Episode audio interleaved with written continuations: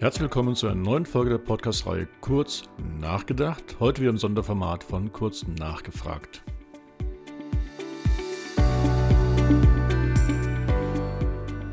Mein Name ist Markus Disselkamp und nachgefragt habe ich bei Ralf Anderhofstadt, dem Leiter des Kompetenzzentrums 3D-Druck bei Daimler Truck. Manchen ja schon aus früheren Podcast-Folgen bekannt. Und naja, richtig nachgefragt habe ich diesmal gar nicht beim Ralf, denn vielmehr diskutieren wir gemeinsam über einen zentralen Gedanken aus unserem neuen gemeinsamen Buch, was wir im Hansa Verlag gerade geschrieben haben, Disruptiver 3D-Druck.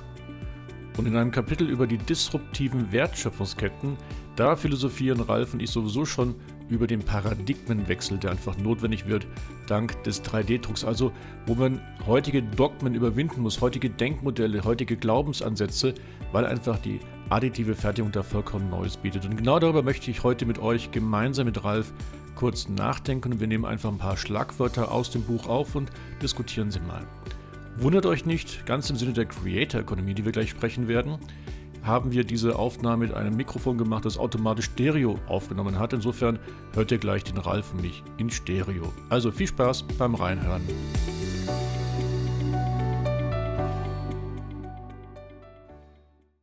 Ralf, lass uns mal heute über den 3D-Druck als Quelle von Paradigmenwechseln mal ein bisschen nachdenken. Im Motto meiner kurz nachgedacht Folge. Ähm, wir haben im Rahmen unserer Buch, unseres Buches ja darüber geschrieben, dass es ganz viele verschiedene neue Disruptionen bei den Wertschöpfungsketten gibt. Stichwort Nummer eins war die Dematerialisierung. Wie erlebt man mit der Dem also was heißt, was heißt erstmal Dematerialisierung und wie kann daraus ein Paradigmenwechsel entstehen?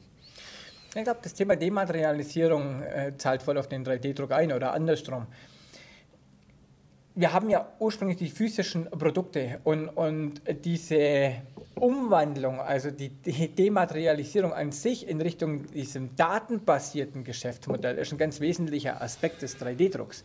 Sprich, dass ich die Daten habe und nicht mehr das Material an sich und mit diesen Daten, mit dieser Datenbasis hier ganz viele Möglichkeiten habe, in neue Felder reinzugehen und neue Geschäftsmodelle aufzubauen. Also Dematerialisierung heißt im Endeffekt, wir, oder wie du es sonst immer sagst, so 85 Prozent deiner Tätigkeit beim 3D-Druck ist nicht mehr eigentlich die reine Konstruktion mit echten Produkten, sondern wirklich das digitale Arbeit mit Daten. Und deswegen sind wir bei Dematerialisierung, können ganz neue Themen daraus ableiten, wie beispielsweise, dass wir Daten erstmal überhaupt erfassen müssen, dass wir überhaupt eine Sichtbarkeit haben, dass wir aber auch die Daten äh, verändern können, dass wir daran Simulationen machen können, dass wir mal viel besser verstehen können, was ist eigentlich das Besondere in unserem Produkt, dass wir sogar auch die Optimierung von irgendwelchen äh, Konstruktionen darstellen können. Wir hatten schon über ESG-Thematiken gesprochen. Also das ist ja schon mal ein Riesenpunkt der Dematerialisierung, dass ich da nicht mehr über Materialien nachdenke, sondern Daten und daraus vollkommen neue Geschäftsmodelle und vollkommen neue Vorteile ableiten kann. Ganz genau richtig, ja. Gut, dann gehen wir zum zweiten Punkt. Dann hast, haben wir erfasst, dass wir auch eine Disaggregation erleben, dank der additiven Fertigung. Disaggregation heißt erstmal grundsätzlich, dass wir aus einem großen Produkt viele kleine Produkte machen. Ich erkläre es in meinen normalen Büchern immer so, dass wir sagen, früher gab es in der Tageszeitung alle möglichen Anwendungen, wie beispielsweise die Suche nach einer Wohnung, die Suche nach einem Job, die Suche nach einem Ferienhaus und die Suche nach einem Auto. Dafür haben wir jetzt heute verschiedene Applikationen. Also die Zeitung wurde disaggregiert. Wie erleben wir jetzt auch im Rahmen der additiven Fertigung eine Disaggregation? Ja, die Disaggregation ist natürlich ein, ein ähm eine weitere sehr interessante Facette, wir haben ja vorher von dem Thema Dematerialisierung gesprochen, bei der Disaggregation, und ich glaube, da gibt es schöne Beispiele, nehmen wir zum Beispiel das Beispiel eines Reparatursatzes, wo man eine Vielzahl von unterschiedlichen Teilen innerhalb des Reparatursatzes hatte in der Vergangenheit und das auch so angeboten hat, branchenübergreifend. Und jetzt haben wir natürlich diese Möglichkeit, einzelne Module daraus, einzelne Teile, einzelne Komponenten anzubieten. Und das eröffnet natürlich wieder ganz andere Möglichkeiten, besonders unter dem Blickwinkel des 3D-Drucks, wo man ja wirklich sagen kann, man braucht von diesem Teil des Reparatursatzes X und von dem anderen Teil deutlich weniger, war man ja sehr häufig sehr stark, sage ich mal, verbunden oder gebunden in diesem Satzmodul. Jetzt wird es natürlich dann dort spannend zu überlegen, wie man dann nicht nur einen Teil des Preises verdient, weil früher habt ihr ja gerne große Ersatzteile verkauft in der Automobilindustrie beispielsweise, um auch gut daran zu verdienen. Jetzt muss man natürlich überlegen, wie man dann trotzdem sein Erlösmodell optimiert und das nicht zu günstig alles wird. Ne? Ja, aber das eine schließt das andere nicht aus. Also ähm, man hat ja auch darin die Möglichkeit, wenn man einfach on demand und genau in der Menge, die benötigt wird, produziert, spart das auf der anderen Seite auch wieder Kosten. Ähm, und von dem her schließt das eine das andere aus meiner Sicht absolut nicht aus, Markus. Gut, dann gehen wir zum nächsten Begriff. Disintermediation. Darüber haben wir beide uns sogar mal kennengelernt vor vielen Jahren, als ich diesen Begriff dann in einem Seminar mit dir diskutiert habe. Grundsätzlich verstehe ich unter Disintermediation ja, dass wir Zwischenhändler, also mit Intermediäre nicht brauchen, wie den Großhandel, wie Makler, wie Banken oder wie auch immer, was weiß ich, Reisebüros. Jetzt haben wir festgestellt, auch in der additiven Fertigung ist die Disintermediation ein, ein Thema, das das wirklich stattfindet, was auch zu Disruptionen führen wird. Ja, also ähm, sogar ganz wesentlich. Ich sehe diesen Punkt, das ist in der Mediation ganz weit oben äh, als, als Chance, aber natürlich auf der anderen Seite vielleicht für den einen oder anderen, der sich nicht bewegt, als Gefahr. Was zum Beispiel kommt mir hier in den Kopf, ist natürlich das ganze Thema Logistik und Lagerhaltung. Wir gehen ja sehr stark in, in, die Richtung des virtuellen Lagers, des, des Digital Warehouses, wo man ja wirklich dann diesen Digital Twin ablegt und dann je nach Bedarf, ich rede mal gerne per Knopfdruck, so einfach ist die Welt natürlich nicht, aber bildlich gesprochen kann man sich so vorstellen, diese Teile dann ausdruckt. Und wenn ich jetzt natürlich eine Vielzahl von Teilen in meinem digitalen Lager habe, macht es zu einem guten Stück auch die physische Lagerhaltung obsolet. Und das ist natürlich für einen gewissen Bereich an Unternehmen, jetzt wenn ich in die Logistikbranche schaue, schon disruptiv, um sich hiermit auseinanderzusetzen, wie muss ich mich hier anpassen, um auch zukünftig eine tragende Rolle zu spielen. Und gleichzeitig können trotzdem wieder neue Intermediäre entstehen, denn wir diskutieren immer wieder, wer kann uns unterstützen beim Thema Verteidigung der, der intellektuellen Properties, also Digital Rights, wer kann uns unterstützen beim Micropayment-Themen. Also sind wir ja auch mal gespannt, sich, welche neuen Intermediäre sich dann da äh, im, Rahmen der additiven Fertigung wieder etablieren werden. Gut, lass uns schon weitergehen. Über den nächsten, der, der Paradigmenwechsel, haben wir schon in separaten Folge gesprochen, nämlich die äh, dezentrale Produktion. Da ist ja viel, was haben wir gerade gesagt, on demand, on volume, on location, wobei ich weiß, dass du lieber on uh, point of sale sagst. Ich würde es eher sogar point of production nennen, aber das ist nochmal ein separater Punkt. Aber in unserem Buch haben wir nochmal eine, einen Paradigmenwechsel angesprochen, nämlich das Thema Creator Economy. Was man steht man grundsätzlich darunter, dass der Konsument nicht auch nur Produzent wird, das hatten wir als Prosumer bezeichnet, sondern es geht sogar noch einen Schritt weiter. Der Konsument, der auch Produzent ist, kann sogar selbst auch Entwickler sein. Und ich glaube, da, da ist ja das Thema additive Fertigung total spannend. Ja, also ich glaube, das, das sieht man auch immer wieder. Das beginnt häufig so, ähm, ich nehme gerade das Bild in den Kinderzimmern schon, oder jetzt gehen wir vielleicht ein bisschen weiter in Richtung äh, Jugendliche oder auch Erwachsene es, es, ist ja wirklich möglich, sich einen Drucker erstmal im kleinen Radius anzuschaffen, hier eine entsprechende Software, um damit mal zu testen, zu, zu produzieren, zu schauen, was fällt raus. Viele Beispiele sind ja immer so, man beginnt mit Handyschalen oder irgendwelchen Schlüsselanhängern, aber da verbirgt sich deutlich mehr, Markus. Du hast es soeben schon angerissen. Es besteht natürlich die Möglichkeit und die große, große Chance, hier eigene Themen zu gestalten. Es gibt ja sehr spannende Plattformen, die wir auch in unserem Buch sehr ausführlich erläutern, um hier Datenmodelle anzubieten. Und dadurch verschwimmen natürlich Rollen, weil ich konstruiere diese Daten, ich designe sie, ich produziere sie und kann sie natürlich dann auch direkt schon vertreiben oder einbauen oder wie auch immer.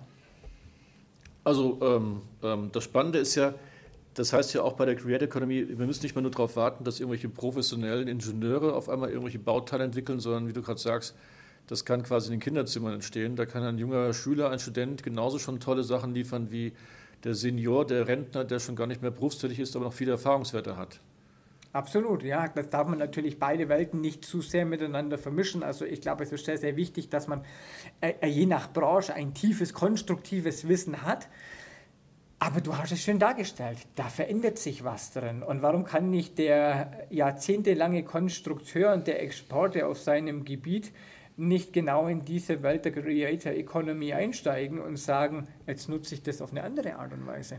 Und jetzt sagen wir, das Ganze führt ja zu einem Paradigmenwechsel. Ne? Nicht nur zu neuen, vollkommen neuen Wertschöpfungsketten, sondern wirklich verlangt ja einen Paradigmenwechsel. Und Das erlebt ihr ja auch mit euren Zulieferanten, mit euren Kunden, dass da wirklich ein Paradigmenwechsel notwendig ist. Also was konkret merkt ihr denn da eigentlich bei euch bei AMS? Ja, also gerade, du hast jetzt so, sowohl unsere Zulieferer als auch die Kunden genannt. Ich beginne jetzt vielleicht mal mit dem Blick auf die Zulieferer. Man erkennt es extrem, dass durch diese neuen Möglichkeiten auch äh, je nach Unternehmen und Unternehmensweitblick und dem Blick über den Tellerrand sich Unternehmen hier auf ganz neue Felder spezialisieren und, und auf einmal auch die bestehenden Prozesse bei sich selber überdenken, hier durch den Aufbau von einer additiven Produktionslinie auf einmal Dinge über den Haufen geworfen. Und andere sind noch relativ starr und machen hier noch deutlich weniger. Was wir aber schon sehen, dass das gerade im, im Wettbewerb oder im Vergleich schon dem einen oder anderen leider ein bisschen auf die Füße fällt, weil er einfach nicht mehr wettbewerbsfähig ist. Ja, und da reden wir beide immer gern von toxischen Geschäftsmodellen. Also wer sich da nicht verändert, wer sich nicht anpasst, wer die klassische Produktion weiter meinetwegen beibehalten möchte oder wer auch die normalen Liefer-, Logistikketten sieht, der wird dann toxisch. Absolut, ja. Und ich glaube, das wird in Zukunft noch mehr werden, ja. So bei deinen, euren Kunden? Ja, die äh, Kunden, da sehen wir natürlich auch eine extreme Bewegung. Also wir haben bei uns jetzt Daimler äh, Truck intern, haben wir das ganze Thema ähm, Digital Rights Management umgesetzt. Sprich, was bedeutet das? Wir bieten dem Kunden die Möglichkeit, neben einem physischen Teil zu beziehen, auch die 3D-Drucklizenz zu beziehen. Also sprich, die Daten bei sich selber an der Produktion oder wo auch immer, kann auch in der Lagerhaltung sein, ähm, die Teile auszudrucken. Und da kennen wir natürlich auch ein ganz großes Umdenken, je nach Kunde, dass äh, viele Kunden die ganz große Chance sehen. Die anderen, Markus, sind natürlich hier noch verhalten. Und das sind natürlich dann immer viele, ja kommt es, äh, setzt sich dieses Modell durch. Aber das kennen wir ja aus vielen anderen Bereichen, dass da oft so diese Angst und der Respekt vor dem Neuen hier manche auch ein bisschen bewegungsunfähig macht. Und würdest du sagen, dass Großkonzerne da schwerfälliger sind als Mittelständler?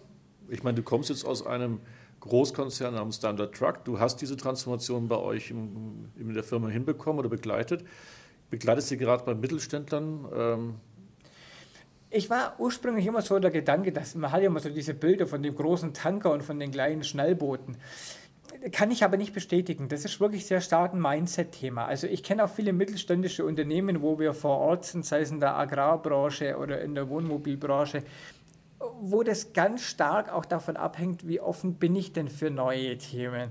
Und auf der anderen Seite kennen wir aber Großkonzerne, wo wenn da die zu handelnden Personen auch dieses Open Mind haben, unglaublich viel möglich ist. Also von dem her würde ich dieses Bild nicht gerne weiterhin zeichnen, dass man sagt, großer Tanker und mhm. Schnellboot. Ähm, das kommt wirklich ganz stark auf die zu handelnden Personen und dessen Mindset an. Dann kann man nur hoffen, dass es genügend von diesen handelnden Personen gibt, denn ansonsten haben wir gerade gelernt, wird dein Geschäftsmodell toxisch. Vielen Dank, Ralf. Vielen Dank, Markus.